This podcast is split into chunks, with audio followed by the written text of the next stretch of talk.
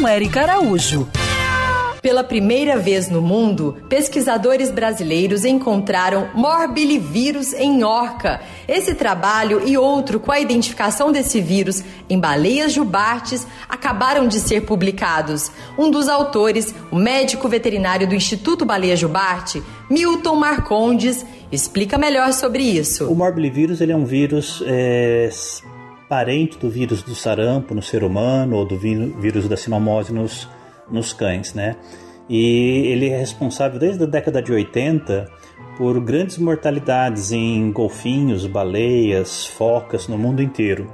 Aqui no Brasil, na, no verão de 2018, a gente teve uma mortalidade muito grande de botos cinzas na Baía de Sepetiba e Baía de, da Ilha Grande, é, ocasionada justamente por esse vírus. Então, ele normalmente ele causa uma diminuição da resposta imunológica dos animais, eles ficam mais suscetíveis a outras doenças. Ele por si só pode causar infecção pulmonar, infecção no sistema nervoso, e aí geralmente é quando o animal desorientado acaba encalhando.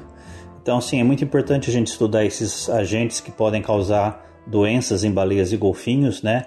Uh, tanto por uma questão de preservação desses animais, mas até no caso, por exemplo, de baleias, né, como eles estão presentes nesse borrifo, nesse ar que a baleia solta, a gente tem até que tomar um certo cuidado quando a gente vai fazer turismo de observação de baleias para não ficar respirando, não tomando esse ar na cara, porque apesar de não ser um vírus que ocasiona doença no ser humano, ele é parente do vírus do sarampo, então a probabilidade de acontecer uma mutação e ele se adaptar ao ser humano é uma é um risco real e a gente precisa tomar esse cuidado. É a ciência brasileira ajudando na conservação e na saúde do planeta. Siga essas pegadas e para saber mais sobre o mundo animal, se inscreve no meu canal do YouTube, Érica Bichos.